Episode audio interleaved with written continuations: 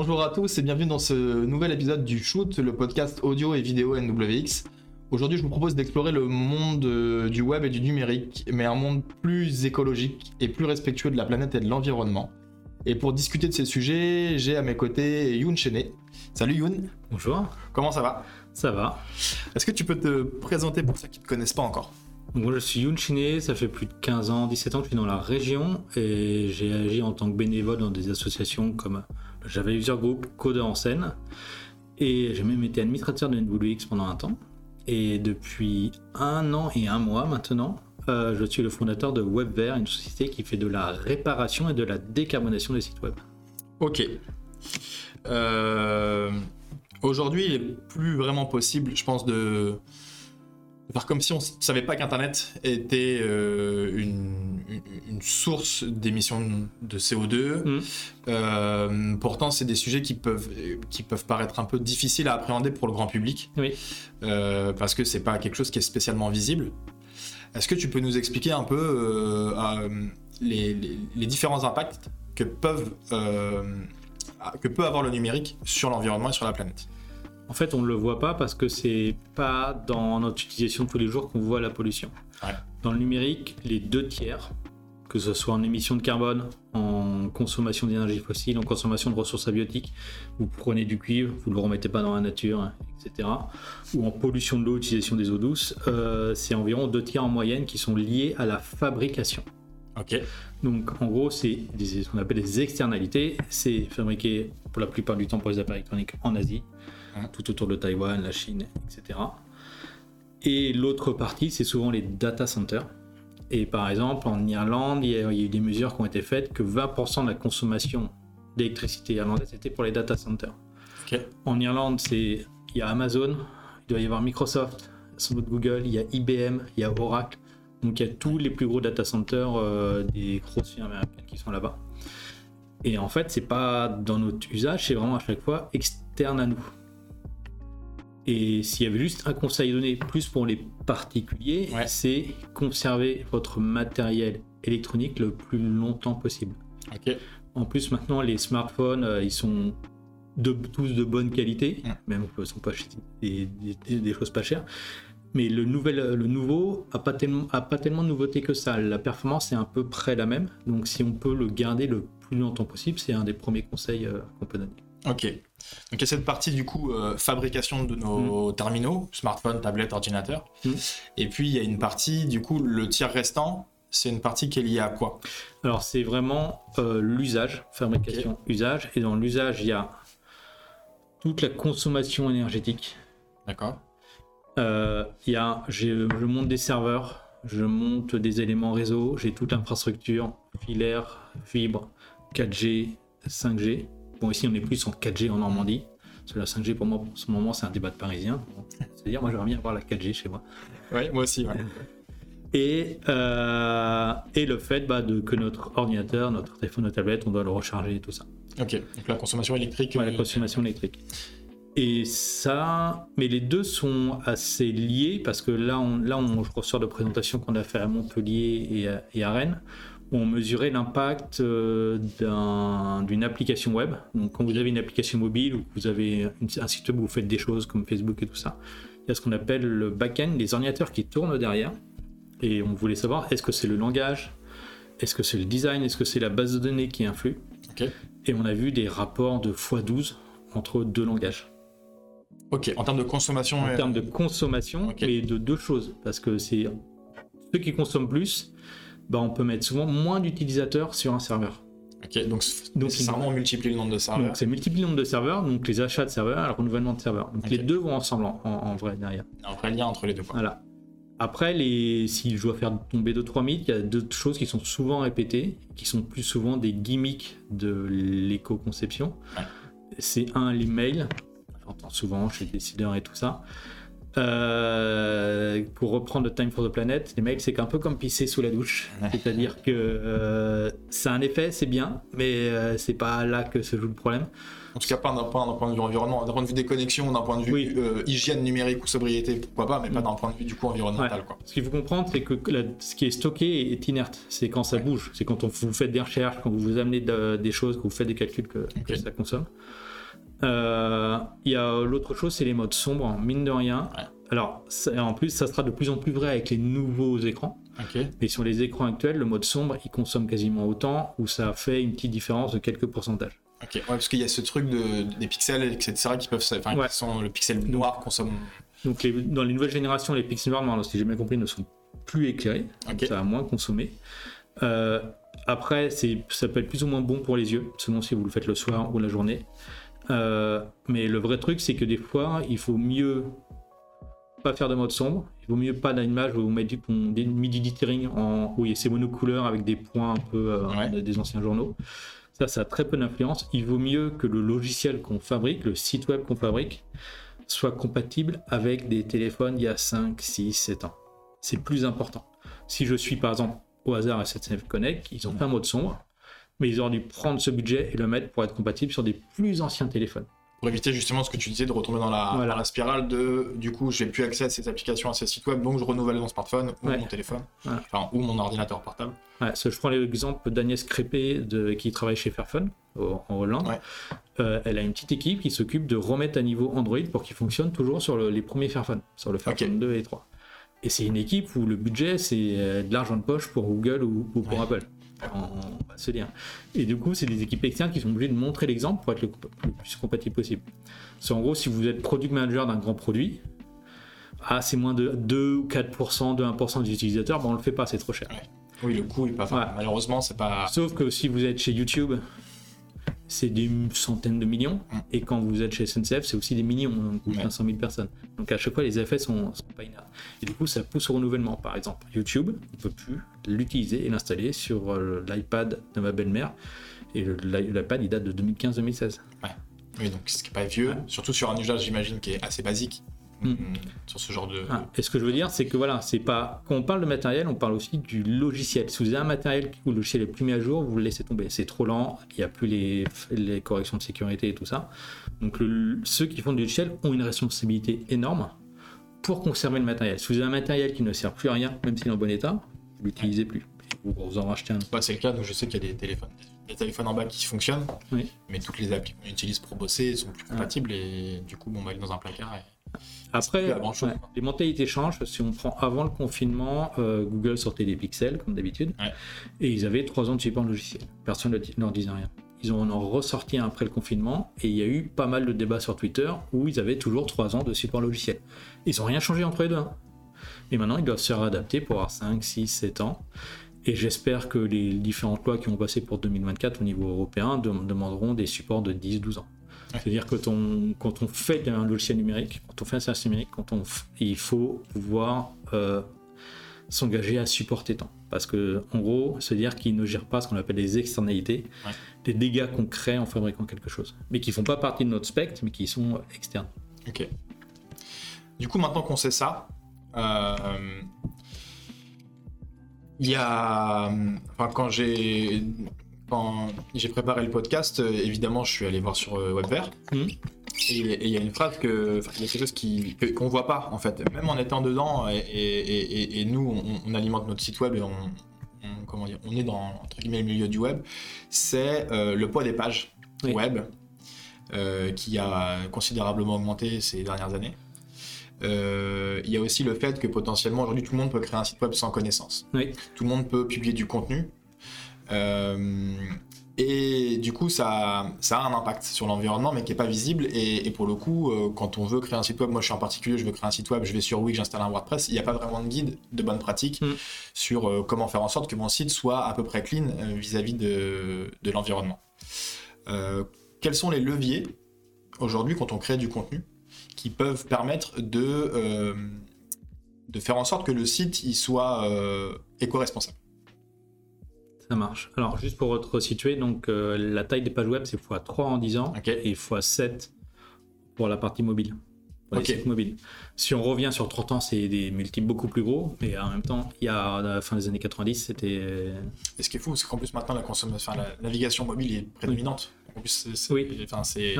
Et en fait, le truc, c'est qu'on a une sorte d'ébriété numérique où euh, c'est, ça n'a jamais été aussi facile d'utiliser du Photoshop, de l'Illustrator, de faire des images. On a des téléphones, on parle même plus d'appareils photo, maintenant on parle de téléphones qui prennent des photos avec des résolutions de malades, etc. Le point est que quand vous allez chez l'imprimeur, l'imprimeur il vous conseille. C'est Ouais. jamais le même bleu que vous utilisez par rapport au bleu que vous avez sur l'ordinateur pour que ça s'adapte à ce que vous aurez à l'impression. Sur le web, euh, bah, on ne prend pas le temps de l'adapter aux médias. Et en gros, les grands leviers, c'est par ordre d'importance, c'est un, le redimensionnement des images. En gros, vous prenez une image avec votre appareil photo, elle fait entre 2 et 6 mégas. Normalement, vous êtes à moins d'un méga par page. Donc déjà, si vous mettez trois photos comme ça, et en plus, à la fin, euh, bah, c'est une petite vignette sur votre article de blog qui fait sur votre écran de smartphone 1 cm voire 1 cm 2. Donc en gros, vous, le serveur il sort la grosse image, le réseau sort la grosse image, le téléphone sort la grosse image, qu'il met en mémoire et qui refait un calcul pour redimensionner. Ça, vous le faites sur une image, c'est pas grave. Tout le monde se dit ça. Mais nous, on est passé sur des sites qui ont 10 ans d'existence. Euh, on a enlevé les deux tiers de la bande passante. Euh, on a enlevé des 2 à 3, 4, 5 gigas de bande passante en tout. C'est-à-dire qu'on a fait les, plus de les deux, les deux tiers du site.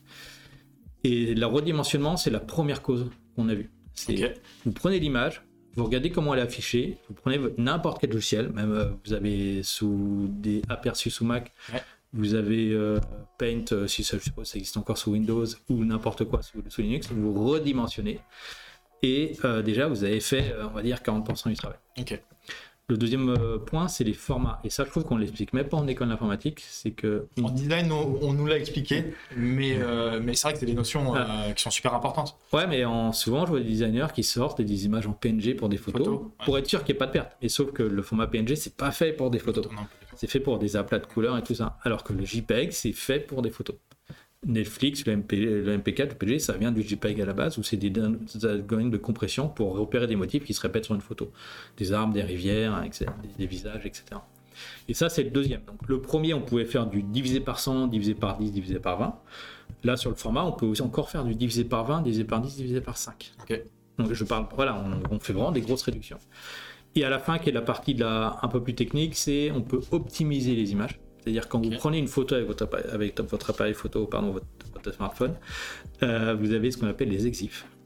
Euh, vous avez des, la marque de l'appareil, Ouais. le lieu, euh, tout un tas d'informations. Donc, si vous avez un site de photographie, il faut les conserver parce que ça fait partie de vos propriété intellectuelle. Pour une illustration blog, ça ne sert à rien. Parce que c'est les données du coup qui sont stockées euh, Dans l'image. Dans l'image. C'est chargé, c'est chargé pour tout le monde. Et en plus, euh, vous, euh, pour pas mal de formats, par exemple, vous faites un aplat de couleurs en PNG, euh, il y a 4 couleurs, mais c'est quand même encodé en 16 millions de couleurs. Donc il faut- ça va rien encoder comme ça. Et mine de rien, on peut gagner de 5% à 40% de la taille d'une image. En sachant qu'on voit pas la différence pour l'utilisateur Ouais. lambda. C'est ça qui est, enfin, qui est ouf, c'est que sur un Oui. téléphone, on voit pas la différence. Il n'y a pas de dégradation. euh. Enfin, si, ceux qui bossent dans le design, qui ont des vrais yeux, Oui, qui ont un écran de malade, c'est ça. un écran, l'écran à cas. 4000 euros d'Apple par exemple, Ouais. euh, ils voient la différence.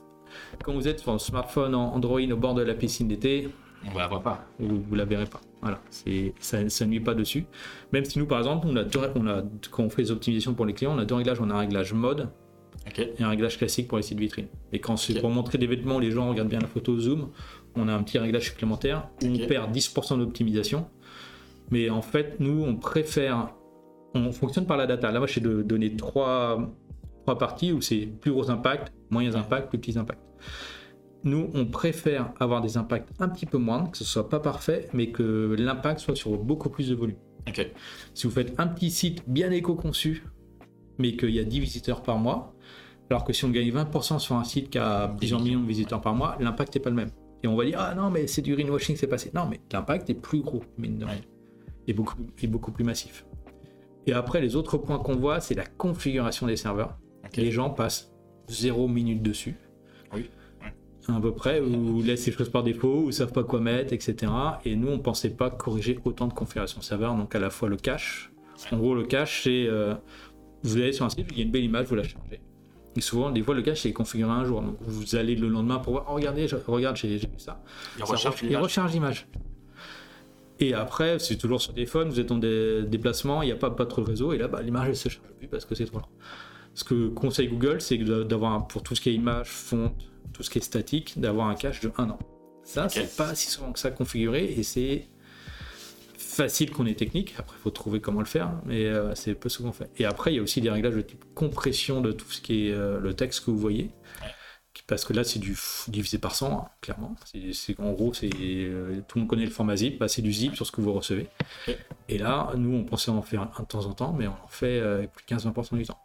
Ok. Et voilà. Et, et du coup, ce que je dis pas, c'est que là, j'ai pas parlé de JavaScript et de CSS ou de code. Tout le monde pense qu'on touche le code, mais en fait, on pourra toucher le CSS, le JavaScript et le code déjà qu'on déjà qu'on a réglé les points d'image et les points de serveur. C'est la data qui nous l'a montré. C'est que en fait, les gens passent du temps à des heures parce que c'est technique, c'est plus cool, mais on a peu de résultats derrière parce qu'ils agissent sur quelques pourcentages. Donc, Ouais. Quelqu'un rajoute une image, c'est mort quoi. en gros. Oui, puis c'est ça, ce que tu dis, c'est que celui qui va développer un site web, c'est pas forcément celui qui va derrière à l'usage publier du Oui. contenu. Oui, c'est du coup, les efforts qui sont faits en amont, ils peuvent être ruinés en, Hmm. en 4-5 pages euh, mal optimisées avec du contenu surdimensionné et des Ouais. images qui sont super lourdes. Quoi. Donc là, vous me direz, vous prenez un site web, on va dire, il a 2 millions de visites par an, on va être optimiste. Dire, ouais, mais si on fait le calcul, c'est pas tant que ça. Mais si vous prenez un site web, plus un site web, plus un site web, plus un site web, plus un site web qui fait 32 millions, plus un site web qui fait 10, etc.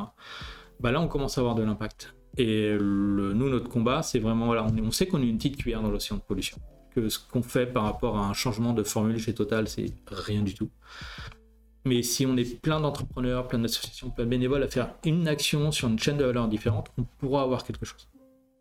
Ce qui est intéressant aussi, je trouve, c'est l'approche. C'est que nous, quand on nous a parlé, enfin, dans nos études, on a été, je crois que c'était à partir de 2017, on a commencé à nous parler de numérique responsable. Mm. Mais euh, un peu sous l'angle éco-conception, bonne pratique, etc. Euh, ce qui est intéressant, je trouve que c'est là, c'est des sites qui sont déjà en place. Oui. Et du coup, euh, ça touche aussi beaucoup plus de monde, j'ai envie de dire, puisque du coup, euh, un site vitrine d'un coiffeur, d'un boulanger, n'importe quoi, une boutique e-commerce, d'un artisan, peut, être, peut du coup avoir, enfin, réparer son site web et le décarboner via les services que vous proposez. Oui. Et ça, c'est plutôt, moi j'avais plutôt l'habitude de voir en amont, en fait. Et là, ce qui est Ouais. intéressant, c'est que ça s'occupe après. En... Ah, en aval, en, moins, ouais. en moins de maintenance. ouais. Oui, parce que en gros, une refonte de site, sur le planning, ça prend 6 mois. Ouais. En vrai, c'est entre 9 et 12, 16, 14 mois. Euh, parce qu'il faut se remettre d'accord sur le contenu, sur le design et tout ça. Euh, et du coup, le temps pour optimiser le site aux médias du web est compliqué. Et euh, oui, c'est l'approche qu'on a pris. Plutôt que de tout et concevoir depuis le début, ce qui sont des projets longs, et mine rien, on dépense du CO2 pour ça, on dépense de l'énergie pour ça. Même si en faisant ça, je serais meilleur que ce que je faisais avant.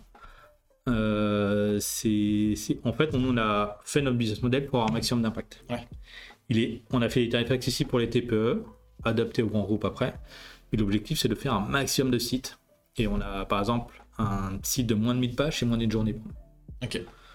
Ça veut dire que voilà, c'est pas, c'est exactement comme euh, Webverse, la- le nom vient de feu vert. Vous avez un problème inconnu sur votre voiture, vous l'emmenez chez le garagiste si la voiture reste une, une semaine, deux semaines.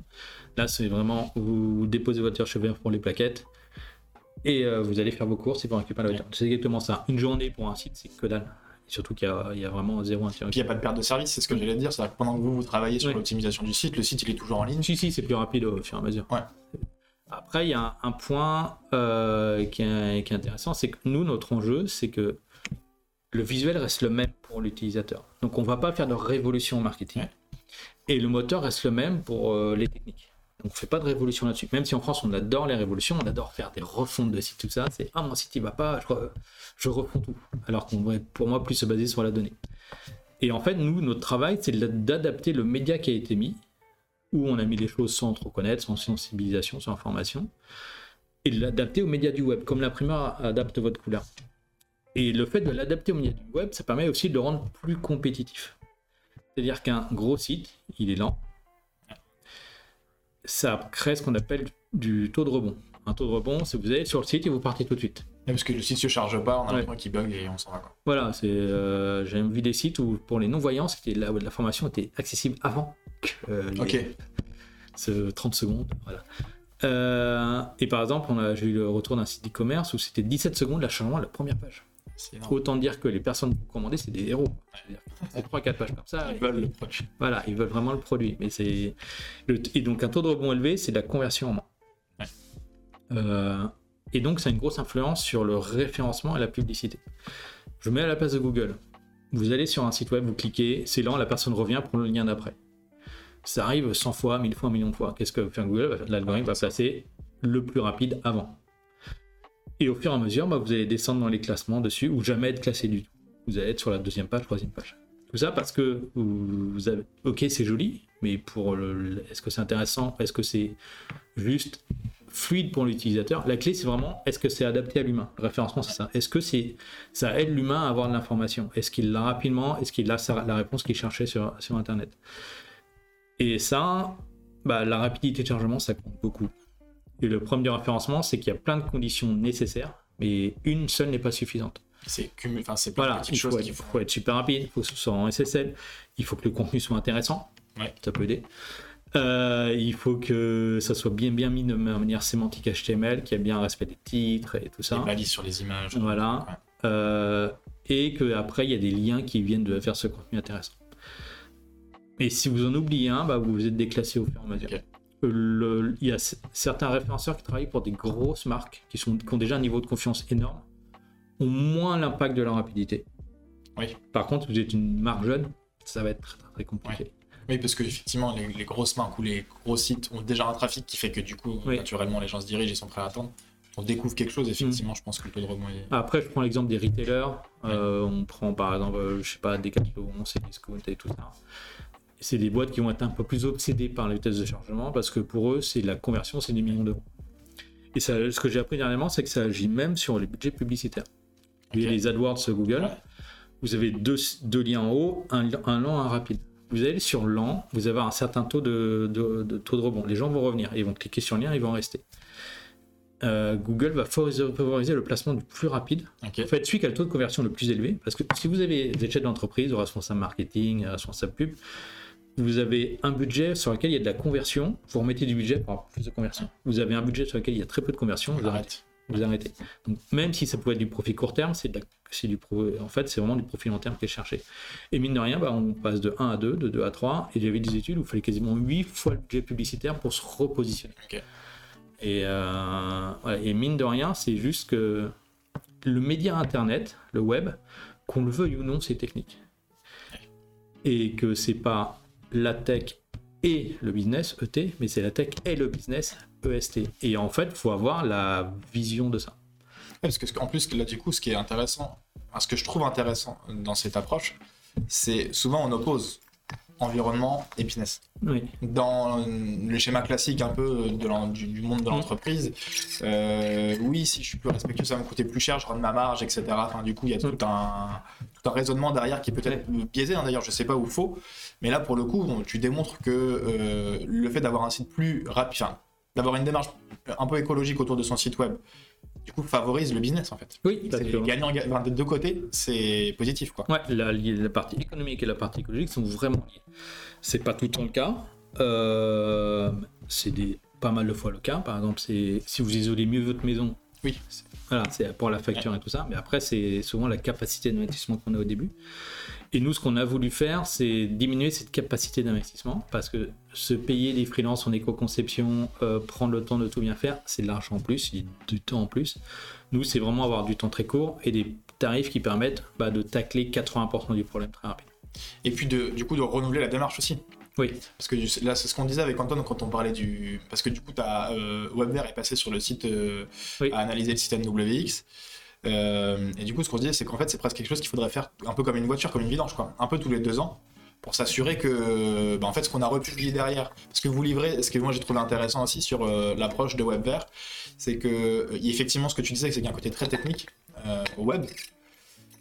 Pour le coup, dans la restitution qui est faite, il y a un document qui est assez, euh, à- à- qui est compréhensible. Je pense que les gens qui, qui- qui publient du contenu, euh, que ce soit sur un WordPress ou sur Mm. un autre CMS, euh, ont quelques bases quand même sur ce que c'est qu'une image, ce que c'est qu'un article, l'architecture du site un minimum, je pense.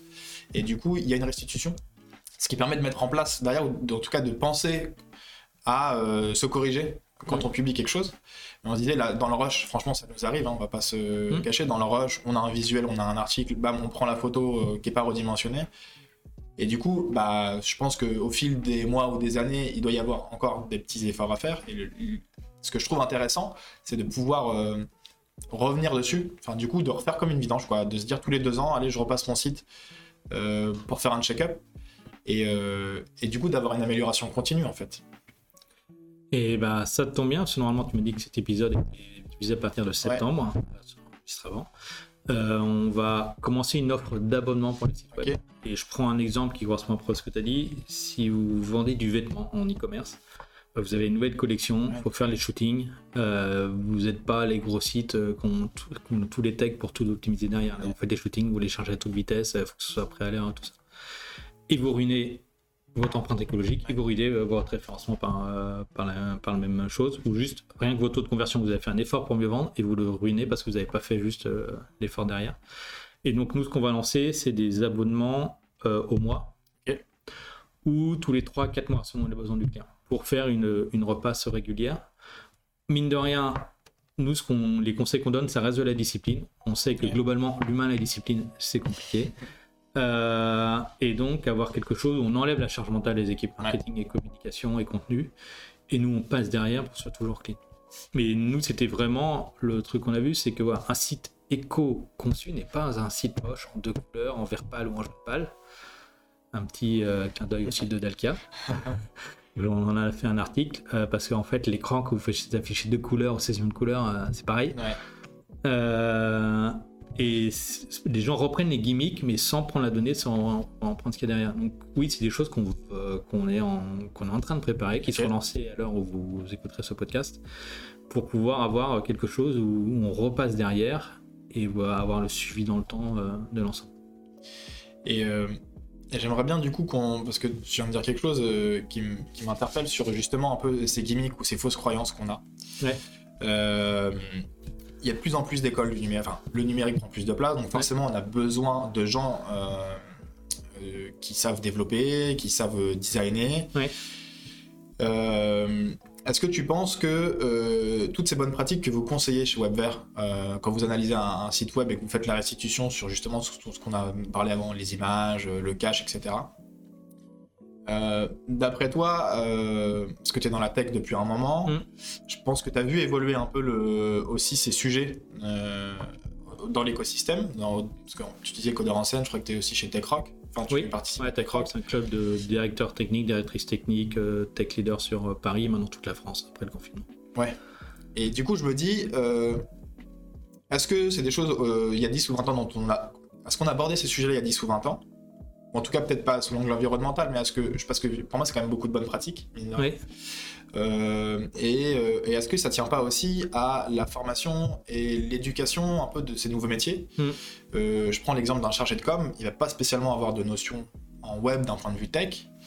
Donc on va lui apprendre effectivement à écrire Mm. du contenu, à faire des belles photos, etc. On va lui apprendre à utiliser WordPress, éventuellement. Mais euh, derrière, à quel moment en fait on peut intervenir d'après toi? Alors. C'était les euh, études, c'est de la formation continue, c'est... J'allais dire tout le temps, parce qu'il y a tellement de choses à rattraper. Mais euh, juste pour revenir, il y a on va dire, 10, 12, 13 ans, on parlait pas d'empreinte écologique, on parlait juste de web performance. Pour l'accessibilité, pour la conversion, etc. Et les livres qui étaient sortis à l'époque et tout ça. Et là, il faut rendre hommage à l'association Paris Web qui, porte ces sujets-là depuis quasiment 15 ans maintenant. Euh, que ce soit sur l'accessibilité, le numérique responsable, tout ça. Et en fait, ils faisaient du numérique responsable avant qu'il y ait le Ah, mot. ok, ouais. Et si on reprend par exemple le livre de Frédéric Bordage, le, le premier édition de 2014 que j'avais à l'époque, 99% des pratiques c'est la web performance. C'était connu, c'est juste que voilà, il a, c'est lui qui a, qui a vraiment fait le lien et connecté, connecté les gens dessus. Euh, ensuite, par exemple, moi j'interviens dans des écoles et je ne demande pas à, intervenir dans, dans- devant les techs. Ok. Je demande d'avoir les sections marketing ou gestion de projet, com et tout ça. Ok. Et mon discours, c'est qu'en fait, moi, je, on fait environ deux jours d'intervention. Euh, donc on fait pas ça pour l'argent parce que t'es intervenant euh, pour, euh, et pour former les gens, ça rapporte pas beaucoup quand on voit le temps de préparation et la paye. voilà, donc c'est vraiment pour former les gens. Et ce que je leur dis, voilà, je leur fais faire pendant deux jours des tests sur Google PageSpeed Ok. Euh, où euh, vous mettez une page de site web, vous avez un score, ça vous dit tout ce qui va pas, etc. pour que vous ayez le maximum de score. Et en général, quand vous avez un score très élevé, écologiquement, vous êtes bon. Ok. Parce que ça, ça mesure vraiment la perf. Et c'est un des scores qui est pris pour, pour le SEO derrière. C'est un des guides de Google. Et là, il rajoute des choses sur l'accessibilité, notamment, qui vont Quand tu dis accessibilité, du coup, c'est. Euh, pour Euh, que les comprennent bien, c'est tout ce qui va être. euh, Bah, les personnes malvoyantes, malentendantes, ou qui ont des problèmes de motricité. Mais en fait, c'est, ça peut être vous à un moment donné, vous qui vous êtes cassé la main. Ça peut être vous euh, quand vous regardez un rétroprojecteur et qu'il y a plein de fenêtres autour et que vous voyez pas les contrastes. Ça peut être vous sur votre téléphone avec la vitre cassée ou au soleil. Euh, ça sera vous pendant les vacances au bord de la mer. Ouais. Donc tout le monde est. Ce qui se dit, c'est que les chiffres, c'est que soit 25% de la population est en situation de handicap. Ce handicap est permanent, situationnel ou temporaire. Vous avez une opération aux yeux, etc. Euh, on est confronté à un moment. voilà, vous êtes confronté dessus. Donc c'est ça. Et donc moi, je leur, en gros, je leur dis voilà, vous prenez un site web. Et maintenant, on leur fait deux trois exercices, on leur explique les enjeux. Et ensuite, sur ce site web, ils, qu'ils ont, leur site perso, leur blog. On avait pris le site de l'é- de l'école, on avait accès au code source. Leur but, c'était d'augmenter leur score. En gros, on a gamifié la chose pour dire regardez ce qu'ils font. Donc, ils ont redimensionné les images, ils ont enlevé des scripts marketing. Donc, j'ai fait faire à des équipes marketing enlever des scripts marketing de marqueurs de données. Directeur de l'école, c'est fou. Et euh, il n'y a plus de pixel Facebook comme par hasard. Mais du coup, voilà. Mais comme elles avaient, la personne avait la mesure, bah, elles ont joué, euh, joué le jeu. Alors que j'avais une personne une heure avant, elle me dit Oh, jamais je toucherai au code. Deux heures après, elle vient le pixel, le pixel Facebook dans le code HTML. Donc, euh, il y a eu pro- progrès là-dessus. Mais ce que je leur dis à la fin, c'est que là, je vous ai donné un, un pouvoir. Le fait d'avoir une meilleure lecture de la page web grâce à un outil. Et euh, la problématique, c'est que souvent, les techs disent que c'est la faute des marketing et les marketing disent que c'est la faute des techs. Et du coup, personne n'ose dire des choses. Moi, je dis aux équipes marketing, voilà, je vous ai donné un super pouvoir. Ce que je vous demande, c'est quand vous, réceptionnez un site web, d'utiliser l'outil que vous, euh, vous avez donné, d'utiliser les notions que je vous ai données. Et si c'est pas bon, bon, vous avez l'autorisation de moi en tant que tech d'engueuler les personnes qui n'ont pas fourni le bon résultat. Pourquoi? Parce que les, les devs disent qu'on me propose, on se fait jeter, ou ne le demande pas, donc on le fait pas. Et de l'autre côté, bah, ils dû me livrer le truc bien, c'est leur faute. Euh, Donc, seront valables. Enfin, voilà. Et comme euh, côté com et marketing, c'est le responsable et c'est eux qu'on cut sur le contenu, Ouais. mine de rien à la fin, ce que je leur dis, voilà, vous avez, maintenant vous avez une nouvelle grille de lecture, engueulez les gens si c'est pas au niveau. Parce que vous le payerez. Vous le payerez euh, pas tout de suite, mais dans 6 mois, 1 an, 3 ans en termes de positionnement euh, marketing et globalement en termes d'empreinte pour la planète. Donc, euh, donc- et euh, on a commencé donc, à la NWS. Ça devrait continuer à croiser de voie saisie. Et euh, j'espère que d'autres reprendront le relais euh, partout en France. Et donc c'est bien accueilli. Enfin, tu, tu sens que c'est bien accueilli de la part des, des générations là qui se forment au web. Est-ce que tu sens direct, enfin, euh, c'est une question un peu plus large, mais tu sens que c'est c'est des sujets qui font écho ou pas du tout?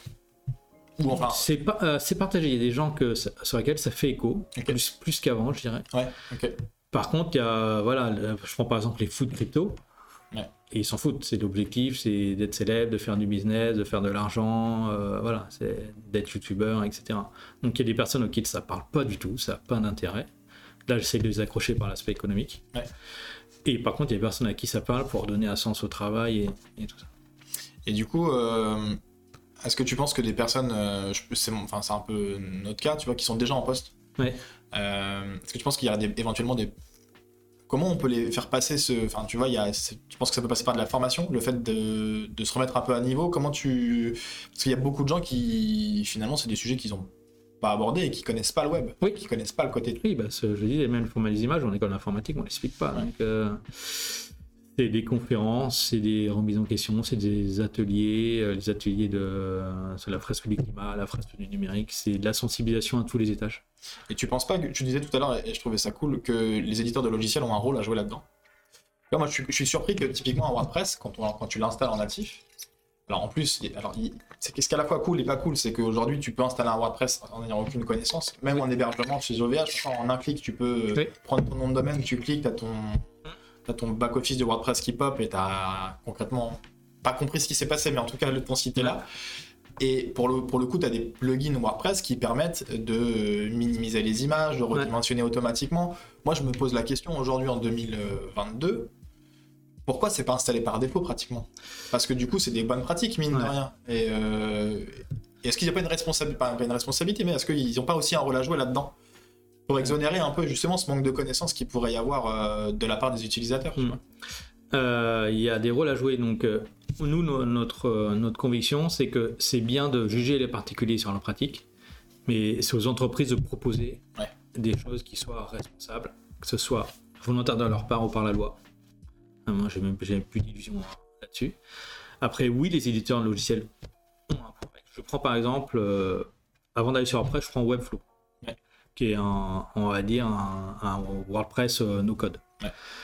Bah, sur Webflow, j'ai vu des gens mettre des images de 6 mégas pour mettre une petite vignette de rien du tout vous voyez sur le côté, là, c'est que vous regardez même pas. Et en fait, euh, voilà, c'est une industrie, je trouve la bêtise. Si je prends des, un CMS un peu plus normand, comme mon site vert, Ouais. euh, euh, proche de nous, eux, c'est un CMS où on met l'image. Elle est redimensionnée automatiquement et, et elle est optimisée automatiquement. Ça enlève toute la charge mentale de, de ça. Euh, et donc voilà, les outils, les outils permettent de faire pas mal de choses. Après WordPress, c'est compliqué parce que les plugins ne marchent pas tant que ça. On a vu des plugins d'optimisation où euh, ça faisait tout l'inverse. C'était nous qu'on a, on a eu mis une demi-heure à comprendre de- du pourquoi. Et euh, par contre, la bonne nouvelle, c'est que alors j'ai entendu ça sur un podcast ce week-end dernier c'est que maintenant sur euh, le Slack ou l'équivalent euh, de WordPress, de- il y a une partie sustainability, donc euh, la partie écologique, euh, développement durable, pour euh, avoir le terme à peu près correspondant, où il y a des Espagnols qui ont commencé à pousser pour que le sujet soit pris en compte. WordPress, ça reste euh, 65% des sites web c'est dans le monde. C'est le premier. Le deuxième, après, c'est Shopify, je crois, avec euh, 5%, pour vous dire un peu les différences d'échelle. Et il faut espérer que là, dans les prochaines versions de WordPress 6.7, ils intègrent des choses là-dessus. Ok. Euh, le problème, c'est que ça reste quand même un écosystème euh, qui est pas simple, avec beaucoup de plugins, Ouais. beaucoup de builders, chacun a son approche. Nous, on avait fait une comp- un Ouais, que. Je devais trouver super intéressant parce que du coup, euh, c'est quand on commence et quand on construit un site WordPress, Ouais. c'est pas vraiment le- ne serait-ce que lequel choisir et lequel a potentiellement un impact plus ou moins important sur, euh, Mm. sur l'environnement. Donc j'avais Mm. trouvé ça cool. Ouais. Ah, les freelances vont choisir sur- celui sur lequel ils ont l'habitude. Et nous, ce qu'on a vu, c'est qu'on a mesuré, on a fait une page qu'on a fait sur tous les builders. Un sans builder. À son builder, on est, à quatre- on est à 90 sur 100 sur le score Google. Euh, certains ont monté un peu plus haut. Et par contre, le plus mauvais était à 52. C'est-à-dire qu'on de base, on ne peut pas mon- monter au-delà de 42 points sur, mobile. Euh, 52 points sur mobile, pardon. Et par exemple, Elementor, qui est le, un des plus Ouais, connus, il était à 75. Vous perdez 25 points de base, sans De rien. base, ouais, c'est ça. Même si le- la page est Ouais. vide, enfin je veux dire classique, tu perds déjà des points. Quoi. Pourquoi? Parce que si vous cherchez plein de données en JavaScript pour rien, parce qu'il y a euh, le site euh, avoir une profondeur HTML, c'est-à-dire qu'il va être gros pour afficher la même information pour pas grand-chose, parce que ça, a été pensé maintenant, c'est pas optimisation. Et euh, donc il y a des enjeux. Donc euh, même si WordPress le fait, il faut que tout un écosystème Ouais, c'est tout. Ouais.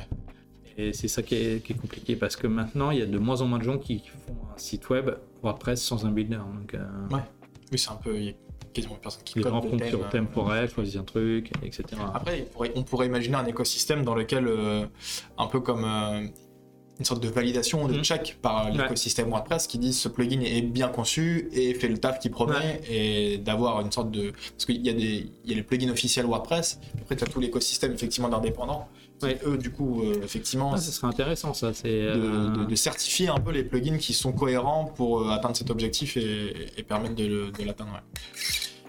Ok, est-ce que tu as un dernier mot à nous partager? Est-ce que tu, tu- tu veux nous partager quelque chose sur ce sujet? Une dernière remarque, quelque chose qui clôturait un peu ce podcast euh, ou pas? Ouais. Dis-nous. Alors, si je voulais juste conclure sur une définition très rapide de l'éco-conception, qui est la mienne pour que ce soit compréhensible, l'éco-conception, c'est concevoir des logiciels, des sites web, des applications mobiles, qui fonctionnent sur les serveurs d'il y a 3, 4, 5 ans et qui fonctionnent sur les mobiles d'il y a 7, 8 ans. Si vous faites ça en critère, vous avez, euh, vous avez tout compris l'éco-conception. Voilà. C'est ce qu'on retiendra de Mm. cet épisode. Merci beaucoup, Youn. Euh, Merci à moi- toi. Je vous donne rendez-vous du coup très bientôt pour un prochain épisode du shoot. Et puis d'ici là, n'hésitez pas à nous suivre sur euh, notre page YouTube et sur les réseaux sociaux. À très bientôt.